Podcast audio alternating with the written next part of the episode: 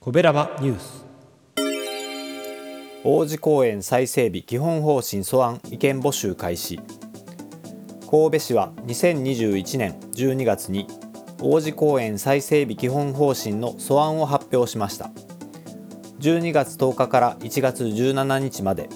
市民から意見募集を受け付け2月中旬以降に正式に再整備の基本方針をまとめる予定です。基本方針素案では王子公園の歴史と神戸市が制定した神戸2025ビジョンを踏まえた再整備の意義を説明。大学誘致やエントランス広場など交通利便性を生かした新しい機能を追加するほか動物園全体のリニューアルスタジアムの園内移転など現在ある施設の再生を計画しています。遊園地をなくして立体駐車場を建てるなど一部の施設は廃止を検討。SNS などではさまざまな意見が交わされています。再整備基本方針の素案は神戸市のホームページ内でダウンロードできるほか王子動物園など関係施設及び神戸市関係部局で閲覧できます。再整備に対する意見募集は2022年1月17日までで郵送やファックスメールなどで受け付けていますはいというわけで神戸市がね王子動物園を含む王子公園の再整備を目指してその基本方針をまとめています。まあ、まだまだ案素案ですからねこれで決定っていうわけじゃないんですけど、まあ、大きく変わっていくかなという感じがしてます。でその素案に関する住民説明会にも行ってきたんですけど、まあ、まだまだねやっぱいろんな意見も出ますし、まあ、このまま進めるにはちょっとあの案としては、えー不十分かなというような状況です。ですので、まあ、やっぱりこれはこの市民による意見募集っていうのは非常に大事になってくるかなというふうに思いますし、まあ、ぜひともですね皆さんにこの意見募集が今行われているよということを知っていただいてでまずねとにかくこの現在の素案っていうのを一度見ていただければなというふうに思います。で何はなくとも王子動物園を含むこの王子公園一帯ですね、まあ、非常に古くて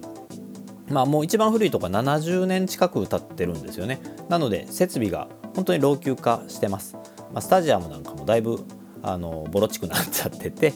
バリアフリーでもないですし、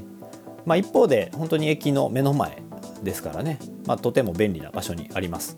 で駅も、えーと、王子公園駅阪急の王子公園駅だけじゃなくて JR の灘駅も近いですしなんならマヤ駅も近いですし、えー、阪神の駅からもそんなに遠くはないのでまあ、いろんなね、えー、電車の駅からも近い、えー、バスも近くを通ってます。またあの近所に、えー、美術館なんかもたくさんありますのでそういう文化の香りのする施設も、まあ、近くにあるということで、まあ、その辺りとね一体で、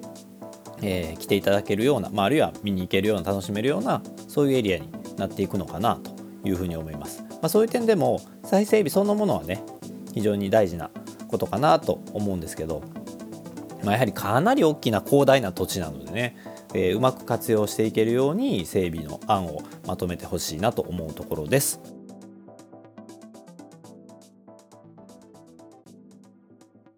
まあ、そしてですねこの案の説明会を受けた後ですね、まあ、僕も近所の人間として参加してたんですけど他にもたくさん仲間がいまして、えー、と地域のまあ、お友達がね 一緒に参加してたんです。その人たちと一緒に12月20日月曜日の夕方6時から、えー、王子動物園の中にあります中じゃないか王子公園の中にある、えー、王子動物園ホールで、えー、意見発表意見交換の場を開催します、えー、これをねきっかけに、まあ、この意見募集知っていただいて応募してもらうっていうのもいいかなというふうに思ってますのでぜひぜひふるってご参加ください。詳しくは Facebook でイベントページを作っています。そちらの方をご覧いただけたらと思います。よろしくお願いします。明日はウィークリーコベラバ神戸こあちゃんがお送りします。よろしくお願いします。ではまた明日。バイバイ。この番組は褒める文化を推進するトロフィーの毛利マークの提供でお送りしました。